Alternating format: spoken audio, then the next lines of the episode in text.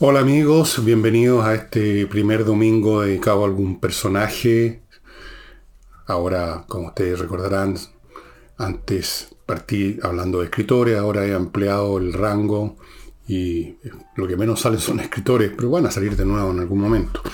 Y hoy nos vamos a dedicar a un personaje gigantesco, uno de esos personajes que todo el mundo conoce, el nombre que sea, que es Napoleón Bonaparte. Este es un programa solo de 30 minutos no tengo la más mínima pretensión de, hablarles de Napoleón, de su biografía, de su historia, toda su, carrera política, militar. Ni el propio Napoleón podría hacerlo en media hora, menos yo. No, me voy a centrar en, en algunas cosas fundamentales, las que yo considero más importantes, de la vida propiamente tal, toda su carrera, los detalles. Ustedes pueden entrar a cualquier librería de la internet y se van a encontrar con que hay una oferta inmensa. En Amazon, bueno, docenas, cientos de libros sobre Napoleón, biografía de Napoleón, Napoleón y su tiempo, Napoleón y sus campañas, Napoleón esto, Napoleón lo otro. No sabría yo decirle cuál, si es que están interesados en el tema, cuál compren, porque simplemente tendría que haberlas leído todas y no lo he hecho. He leído una o dos que las tengo, no se las voy a mostrar porque no tiene sentido no tiene sentido porque no sé si son las mejores, pueden haber otras que salieron después que, de las que yo adquirí, que son superiores, no sé. Pero yo no me voy a meter en eso, hacer una biografía, una historia de Napoleón, de su época.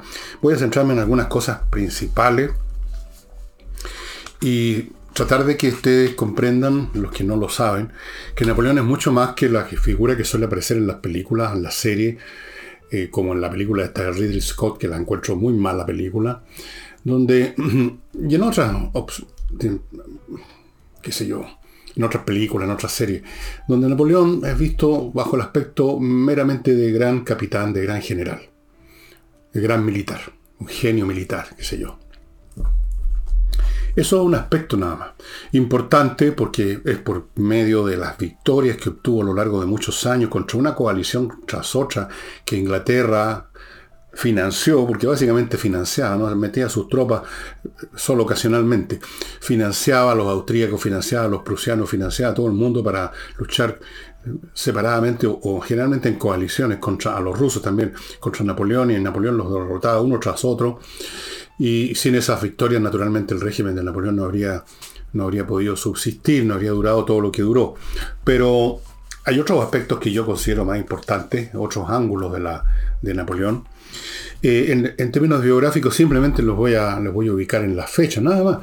Nació en Ajaccio, Córcega, una isla que en el momento era italiana, que en ese momento era francesa, pero étnicamente podríamos decir que Napoleón Bonaparte era Napoleón y Bonaparte, italiano. Pero ustedes saben que uno no es francés o italiano por una cuestión de sangre, sino que por una cuestión de cultura, de integración a un modo de vida. Y en ese sentido, Napoleón se puede considerar como francés. Eh, las naciones, las nacionalidades eh, no están en, en los genes. Nació en 1769 y murió, como ustedes saben, en Santa Elena, exiliado en 1821. O sea, 51 años, más o menos. Eh, la causa de la muerte se discute, todavía hay teorías conspirativas que lo envenenaron los ingleses de a poco con arsénico. Otros dicen que venía enfermo de antes, que por eso que estaba siempre con la mano aquí en la guata, porque le molestaba. Eh, se ha encontrado sí arsénico en cabellos que se conservan de Napoleón, yo vi un rizo de Napoleón en el Museo de Les, Invalidos, los Inválidos en París, donde entre otras cosas, aparte de ser un museo militar donde hay montones de temas militares obviamente, está Napoleón, el cuerpo de Napoleón está ahí en un sarcófago de mármol blanco, una cosa muy impresionante. Y entre muchas cosas relacionadas con Napoleón hay unos cabellos, se hicieron estudios químicos y habían rastros de arsénico, pero puede ser porque en muchos alimentos y agua en esa época había mucho arsénico. En fin, da lo mismo. Murió y se acabó. Ahora, su labor como militar, vamos a centrarnos en su labor como militar primero y luego voy a pasar a, a otros aspectos, porque Napoleón fue además un gran e importantísimo legislador, un importantísimo administrador u organizador de la estructura administrativa de Francia que básicamente en los lineamientos principales sigue siendo la misma de hoy.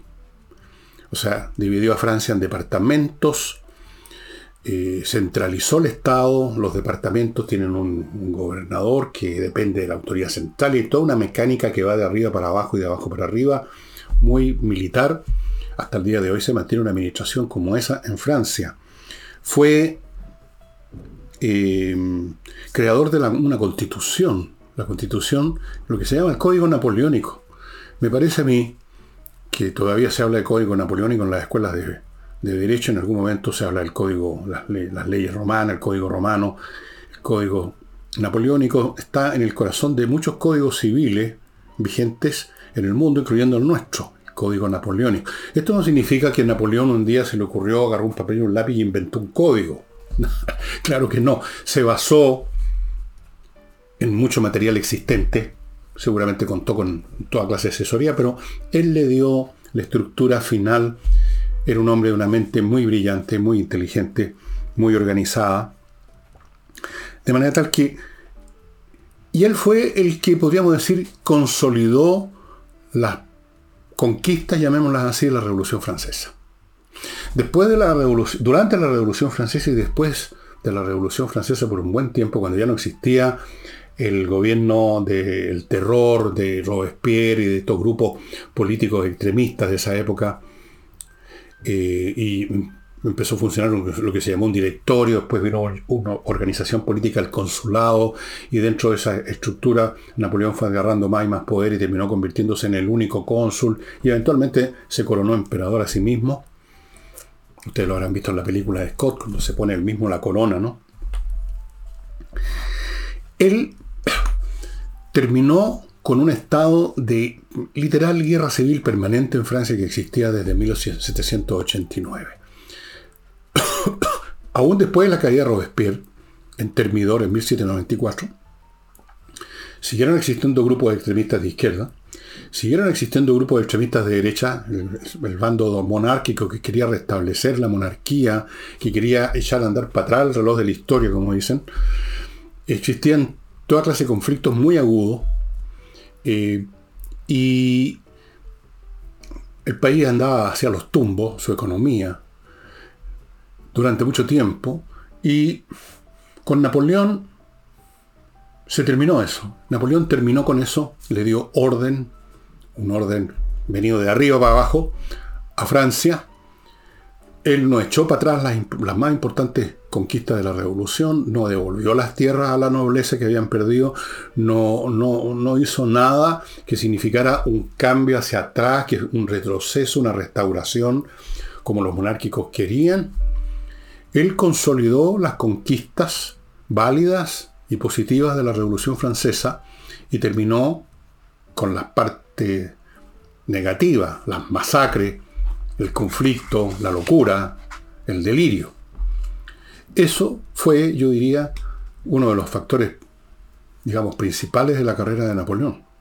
Napoleón consolidó las conquistas de la Revolución Francesa y a pesar que después de Napoleón volvió un rey, Luis XVI, y luego de Luis, no, perdón, Luis XVIII, y luego de Luis XVIII vino Carlos X, su hijo, y luego después de Carlos X vino Luis Felipe de Orleán, cuyo gobierno terminó en 1848. Imagínense todo el tiempo que hay entre 1789 al 48, hay 50 y 60 años, más o menos. Periodo conflictivo. Pero a pesar de eso, incluso el primero de estos reyes que vinieron después de Napoleón, que fue Luis XVIII, no volvió atrás. No devolvió las tierras ni hizo muchas de las cosas que pretendía el bando monárquico, por supuesto, restauró algunas cuestiones, retrocedió en algunos puntos, pero no volvió atrás realmente. Lo que intentó hacer su hijo Carlos X y que le significó que en 1830 lo, lo tiraran a la basura, digamos, hubo una revuelta en París y Carlos X perdió su corona en 1830 y asumió Luis Felipe de Orleán, que la perdió en 1848. Y ninguno de estos reyes, ni Luis XVIII, ni Carlos X, a pesar de que lo intentó, ni mucho menos Luis Felipe de Orleán, que era bastante liberal, ninguno intentó restituir la monarquía porque ya había sido consolidada por Napoleón Bonaparte la República. Aunque hubiera un monarca, muchos de los mecanismos de la republicanos existían. Desde luego, Luis XVIII y los que lo siguieron tenían que gobernar con un parlamento. El parlamento podía estar muy reducido en sus capacidades legislativas, en su poder, en su autoridad, pero existía y generaba situaciones, generaba problemas. Ya no era el rey per se que mandaba, o sea, ya no era un régimen monárquico propiamente tal. Era un presidente disfrazado de rey, si ustedes quieren. Y eso lo logró Napoleón Bonaparte.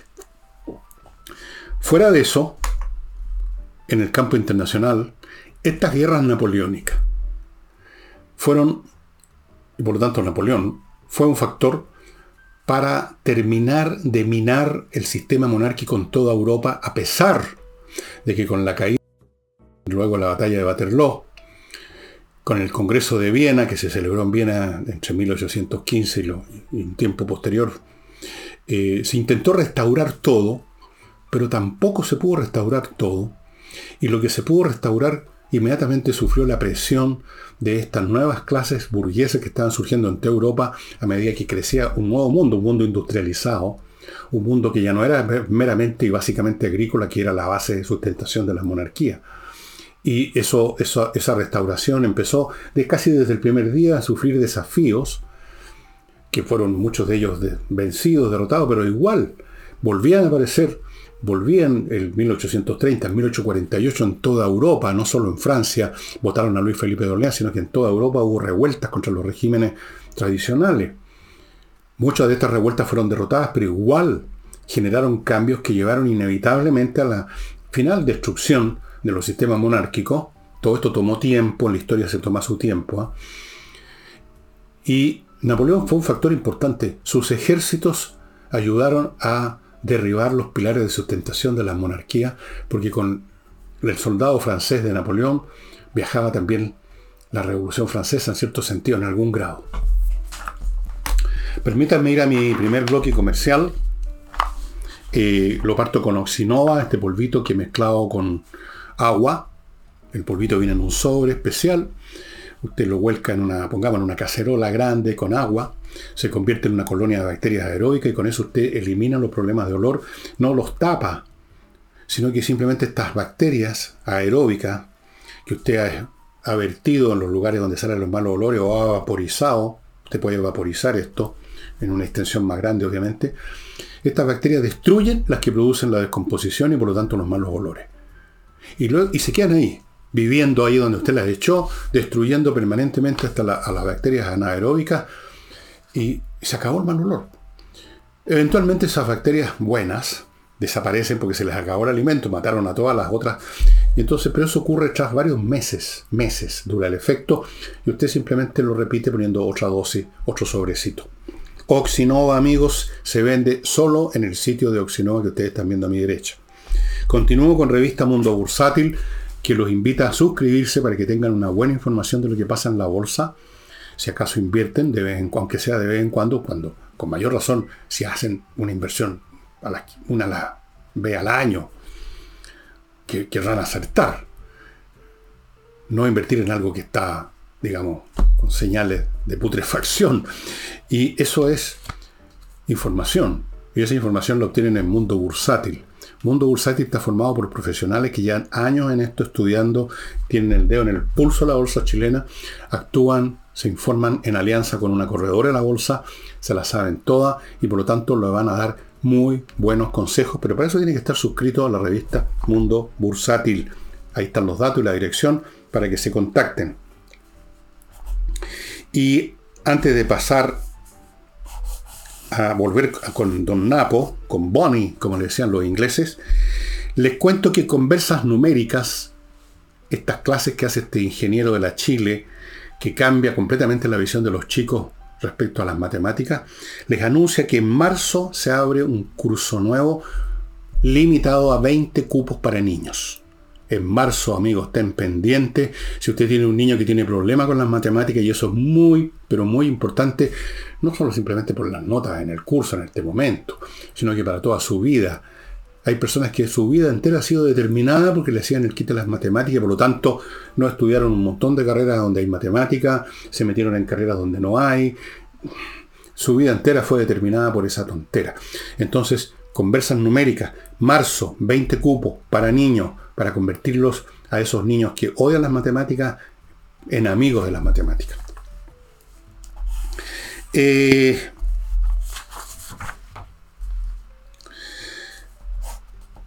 Puso orden en Francia entonces, reguló y organizó las conquistas de la revolución y contribuyó con sus campañas militares, con su sola presencia, a la demolición del orden monárquico, cosa que tomó tiempo. Ahora, volviendo a la parte militar, que es lo que interesa a mucha gente, a, quizás a la mayoría ven a, Napoleón básicamente como un militar, yo lo veo básicamente como un político, un organizador, un administrador, un consolidador, consolidador bueno, lo militar. ¿Cuál es el secreto de los éxitos de Napoleón? No es simplemente su genio militar, porque eso no es una manera de explicar eh, las capacidades de alguien, decir que pasa que tiene genio para esto. No. Era un hombre de alto nivel intelectual. Entiendo que se ha calculado que su coeficiente intelectual era 140, que lo califica, supongo yo, como muy elevado genio casi. Pero el punto es, primero, que él contaba con unas fuerzas armadas renovadas por la revolución, unas fuerzas armadas muy entusiastas, con mucho vigor moral, que eso es fundamental en el campo de batalla, y luchaba en cambio contra ejércitos mercenarios. Ahí hay una ventaja inmensa. Segundo, en lo que corresponde a la iniciativa del propio Napoleón, tenía eh, una visión de la guerra en la cual la cuestión logística era lo fundamental. O sea, cómo mantener a las tropas en buen estado, bien alimentados, bien aprovisionados de munición en el momento correcto. Fundamental. El propio Napoleón decía, los aficionados a los temas militares hablan de táctica, los profesionales hablamos de logística. Fundamental. Fundamental cuántos hombres usted puede poner en el campo de batalla en el momento que va a haber batalla, ojalá con superioridad numérica y mejor alimentados, más entusiasmados, desde el punto de vista, digamos, del despliegue táctico, no es mucho lo que podía hacer Napoleón, no es mucho lo que se podía hacer, no, era cuestión de inventar maniobras en el campo de batalla. Las maniobras son lo primero que muere en un campo de batalla en medio de lo que significa una batalla. Hay gente que está muriendo, que está siendo despedazada por balas de cañón, gritos, confusión. La humarea en esa época que casi tapaba todo el campo porque los mosquetes y los cañones usaban pólvora negra y eso deja una marea tremenda imaginar que se podían mover las tropas con la precisión o con la, la planificación con que uno mueve las piezas en un tablero de ajedrez es ridículo. La, habilidad táctica de Napoleón eh, no era lo fundamental. Por supuesto que la tenía y, y, supo hacer uso de ella. Pero lo fundamental es la calidad de su ejército, muy superior a la calidad de los ejércitos que enfrentaba. Cuando enfrentó ejércitos con un poquito más de resistencia moral, como los ejércitos rusos, por otros motivos, eh, son resistentes los rusos, eh, ahí no les fue tan bien. Ya no era tan fácil la cosa, para nada. Él tenía una buena visión entonces de logística, tenía una planeación estratégica, eso es más importante que la táctica, muy profunda y aguda. Él con antelación determinaba cómo se iba a llevar a cabo una campaña, en qué lugares iba a dar batalla. Él elegía, por así decirlo, el campo de batalla. Otra ventaja, otra virtud de Napoleón, movía muy rápido a sus tropas. Nadie esperaba de repente dónde aparecían las tropas de Napoleón. Los movía muy rápido. Las organizaba de una manera eh, en que les permitía eso, las dividía en columnas cada columna con todas las armas, o sea, con una combinación de armas, no solamente un lado infantería, por otro caballería, sino que en una columna iba infantería, artillería y caballería de ser una unidad autónoma, por así decirlo, y sabía moverlas de distintas maneras y llevarlas juntas al mismo momento al campo de batalla. Eso es estrategia. Lo que ocurría en el campo de batalla, como digo, ahí no hay tanta iniciativa posible del, del capitán. Esto no es ajedrez. Por ese motivo venció en innumerables batallas. Las más famosas son, qué sé yo, Austerlitz, Marengo, eh, Bagram, venció montones, venció en muchas batallas y perdió también batallas. Perdió campañas más que batallas. En España, por ejemplo, que se enfrentó a fuerzas guerrilleras, los españoles son muy aguerridos, eh, y ahí no, no, estuvo directamente Napoleón involucrado, pero sus generales, sus mariscales, que no eran aficionados ni mucho menos, pero es muy difícil luchar contra guerrillas, especialmente tomando en cuenta las tecnologías de la época. Eh, entonces, no le fue muy bien. En Rusia se enfrentó con los ejércitos rusos que son mucho más duros. Venció en la famosa batalla de Borodino, pero le costó carísimo, perdió mucha gente.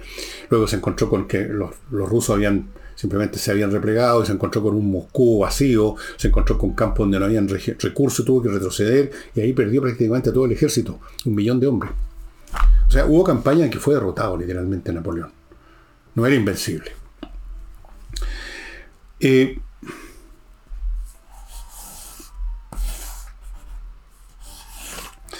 ¿Cuándo cómo aparecen los Napoleones? Es la otra cosa interesante que yo creo que vale la pena examinar un poco. Pero antes de examinarlo, vamos a, vamos a ir a nuestro último bloque, amigos. Fractal Logistic. ¿Qué es lo que es Fractal Logistic? Es una empresa, a propósito de logística, que se dedica a la logística empresarial, básicamente y principalmente en el tema del desembarque y almacenaje del material que le llega a las empresas por container. Eso es lo principal, no es lo único, pero es lo principal. Que es una tarea compleja, desde el desembarque, los temas administrativos, legales, el transporte, después dónde se almacena, todo eso se hace cargo. Fractal Logística lo hace hace mucho tiempo. Atiende empresas internacionales, es una empresa chilena que realmente conoce muy bien la pega. Si usted ha tenido alguna vez siquiera problemas de este tipo logístico, encárguele la tarea a Fractal Logística. Y Sigo con González y compañía. González y compañía, un bufete de abogados penalistas, especialistas y que han tenido mucho éxito en temas muy importantes. Son de los mejores abogados penalistas de Chile. Si usted está involucrado en un tema de esa clase, más le vale ponerse en manos de ellos. Continúo con Climo. Ya les dije, les conté que se acabó la promoción, se acabó porque era tan buena que se acabaron los productos que estaban promocionando.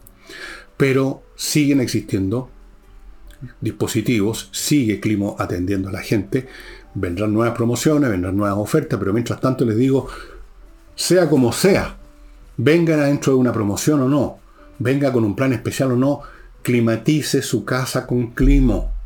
Le cambia la vida, estimado amigo. Yo sé que hay competidores de Climo. Todos sabemos que hay otras empresas, que hay otros que venden equipos parecidos.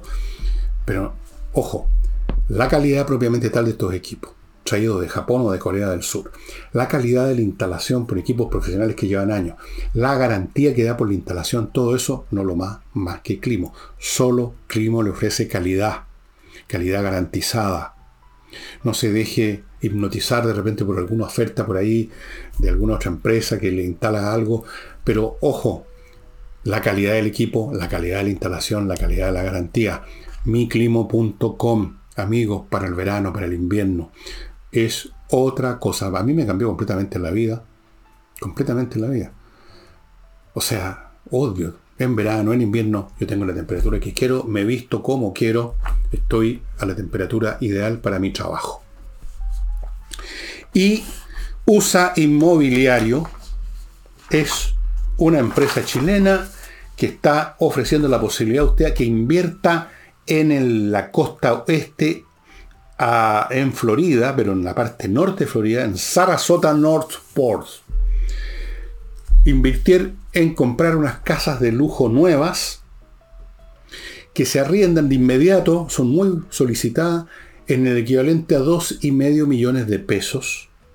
Las propiedades suben de valor un 15% anual. En 5 años usted va a tener una casa, una propiedad que vale el doble y va a haber estado recibiendo una renta de 2,5 millones más o menos al mes.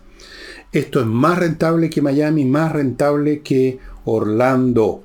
Amigos, el crecimiento, se sabe, estas cosas se proyectan, son cuestiones matemáticas. El crecimiento en Florida va a ser en la costa oeste, Sarasota. Así es que Northport es la ciudad más segura de Florida. Acceso a playas paradisíacas. Por eso, Por eso que son tan solicitadas estas casas. Así que si usted quiere invertir en algo inmobiliario, bueno, he aquí una excelente oportunidad. USA Inmobiliario, estimados amigos. USA Inmobiliario. USA Inmobiliario. Los Napoleones no surgen en cualquier momento. Necesitan un momento especial. Napoleón, si hubiera nacido 10 años antes, habría terminado siendo simplemente un oficial de artillería del ejército real y nada más.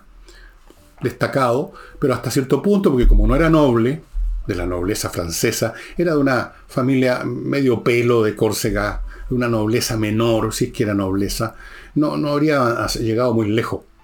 Pero llegó, nació y empezó su carrera militar justo en el momento de la revolución, cuando ya el tema de la nobleza no importaba, cuando los revolucionarios que estaban en el poder necesitaban urgentemente gente eficiente y capaz para dirigir las cosas en, el aspecto militar, y se encontraron con este oficial, se encontraron con este oficial que era capaz de hacer lo que tenía que hacerse, era capaz de imponer orden. Hay una famosa frase de Napoleón, en un momento dado, en este periodo, como les digo, que post-Robespierre igual reinaba el conflicto, el desorden y, la, casi un estado de guerra civil perpetuo, y había grupos, por un lado de jacobinos, o sea, revolucionarios extremos, por otro lado monarquistas que querían echar todo abajo para instaurar los regímenes que ellos querían, y habían revueltas callejeras. ¿Cómo terminó con esas revueltas callejeras? Atención, señor presidente de la República de Chile. ¿Cómo terminó? Aplicando mano dura nomás, po dijo una frase que se hizo famosa. Esto lo termino simplemente con una ráfaga de metralla. Y así fue, en una manifestación gigante, no era una manifestación pacífica, desde luego, obvio, agrego, los tipos venían armados disparando, él puso sus baterías de cañones, disparó metralla y se acabó. Se acabó. A whiff of metralla. Así fue como lo dijo, un soplo de metralla. A whiff of metralla. Canister. Así se llamaban los proyectiles con metralla, canister. Bueno, tenían las puertas abiertas. No habían límites para la capacidad. Porque los límites habían desaparecido con el fin de la oficialidad, con el fin del ejército real. Entonces, un hombre capaz como Napoleón podía subir y subir y subir, y ya ven ustedes, terminó siendo parte del directorio, siendo uno de los cónsules, finalmente terminó emperador. Él llegó en el momento justo, en que Francia además necesitaba, después cuando se corona emperador y todo eso, ¿por qué se le acepta? Porque Francia quería paz, Francia quería orden, estaban hasta la tusa con lo que... No, no hablaban de movilización en esa época, no, me acuerdo qué nombre le daban a esta turbamulta, a estos conflictos. Entonces llegó en el momento preciso. Napoleón fue Napoleón porque nació en el año que nació y llegó a Francia como un oficial menor que nadie conocía, no lo conocía ni su mamá, poco menos, y estaban todas las condiciones abiertas. Se constituyó en algo que el gran historiador británico Arnold Toynbee llamaba, en relación a épocas tumultuosas, el salvador por la espada, el que llega con la espada a salvar, a poner orden. La espada pone orden no los decretos y no otras cosas que tratan de eludir el bulto, como trataron en Francia. Y lo único que pasó fue que no, no dejaban de vivir en medio de un conflicto perpetuo y la economía estaba por los suelos y la gente, muchos se morían de hambre y qué sé yo. Entonces puso orden, organizó, le dio un código civil, le dio una administración que hasta el día de hoy sobrevive básicamente, hay cambios por supuesto, le dio paz. Le dio paz interna. Después le dio guerras externas, por supuesto, y fueron muy sangrientas. Ese es el aspecto negativo del Salvador por la espada, que termina usando la espada. Y la espada es para cortar. ¿No es cierto? Y no, y no precisamente para cortar tomate. Entonces, Napoleón es el típico personaje que aparece en estos periodos críticos, o el personaje que puede aparecer en estos momentos críticos. Hay, por supuesto, análogos históricos, Julio César. Julio César no habría sido Julio César si no hubiera nacido en el periodo en que la República Romana se estaba tambaleando, ya no podía su sistema institucional operar en el contexto de lo que había llegado a ser en la realidad la sociedad romana, un imperio de facto, sino de derecho, No sé si existe el imperio de derecho, entre paréntesis. Tal vez el concepto es una contradicción en los términos. El hecho es que Napoleón es hijo, pero también es padre de sus tiempos. No fue simplemente un, un efecto, fue causa. Él conservó las ganancias de la Revolución Francesa. Él hizo de Francia básicamente increíble lo que es hoy día, a pesar de que no dejaron de haber conflicto. Francia es un país políticamente muy conflictivo hasta el día de hoy. Pero, fíjense ustedes, cuando uno examina la historia de Francia, los cambios de gobierno, las caídas de primeros ministros, las revueltas y las cuestiones, el ir, y venir que es muy tumultuoso, muy, muy, muy latino, digamos. Pero uno observa una continuidad asombrosa de la administración de lo que es básicamente el Estado francés. Una continuidad ya sea Charles de Gaulle que está en el poder, ya sea un político mediocre, anónimo, gris, de finales del siglo XIX, ya sea un Macron, el Estado francés sigue siendo básicamente el que creó Napoleón Bonaparte. Bueno amigos, voy terminando el programa. Como les digo, yo no les voy a recomendar libros, no tiene sentido porque tendría que leer muchos más de los que tengo para poder decir este es el mejor. Este. Vayan a, si están interesados en Napoleón, este gran constructor de sociedades, más allá de ser militar, hay miles, miles de libros sobre Napoleón. Así que usted se puede ir regodear con los precios, con qué sé yo. Y eso sería todo, estimados amigos. Mañana les quiero recordar, antes de irme, que tenemos una tremenda oferta en el sitio elvillegas.cl. Las tiendas no solamente está mi libro, eh, mi último libro, que está vendiéndose muy bien, sino que está este libro con otros seis formando un paquete de siete, un mega pack, hiper pack, super pack, siete libros por 45 lucas. O sea, un poquito más de 6 mil pesos por libro. Es un regalo que les estoy haciendo. Fuera de eso hay otros packs que tenemos de hace tiempo, que se los vamos a recordar. Pack de A2, pack de A3. Pero este super pack, hiper pack, mega pack, es una muy buena oportunidad a los que les gustan los libros que yo escribo. Obviamente, si a usted no le gusta, simplemente olvídese. Y no olviden Momentos Musicales en Yo Menor, un libro que me encantó escribir, porque hablar de música, para mí la música es la, el, fenómeno intelectual más importante de la vida. Yo no soy músico, pero no podría vivir sin música. Así que me encantó escribirlo y yo creo que para todos ustedes, para la mayoría de los seres humanos que les gusta la música, la mayor parte de, los seres humanos nos gusta la música, ¿verdad? Podemos diferir en los gustos musicales, pero a todos nos gusta la música. Y se van a encontrar ustedes con experiencias muy parecidas a las que yo cuento acá. Y van a aprender cosas de músicos y de música también. Y no olviden el pack de 7 libros por 45 mil pesos. Bueno, nos estamos viendo mañana lunes con un programa como los de costumbre basado en las noticias y en los hechos maravillosos que nos ofrece el gobierno especialmente. Vamos a ver qué queda este asunto del rapto del, del militar. No he querido ver ni siquiera la noticia, de repente me, me latea ya, no quiero ni saber. Pero mañana voy a tener que enterarme para el programa del lunes. Chao, chao, nos estamos viendo.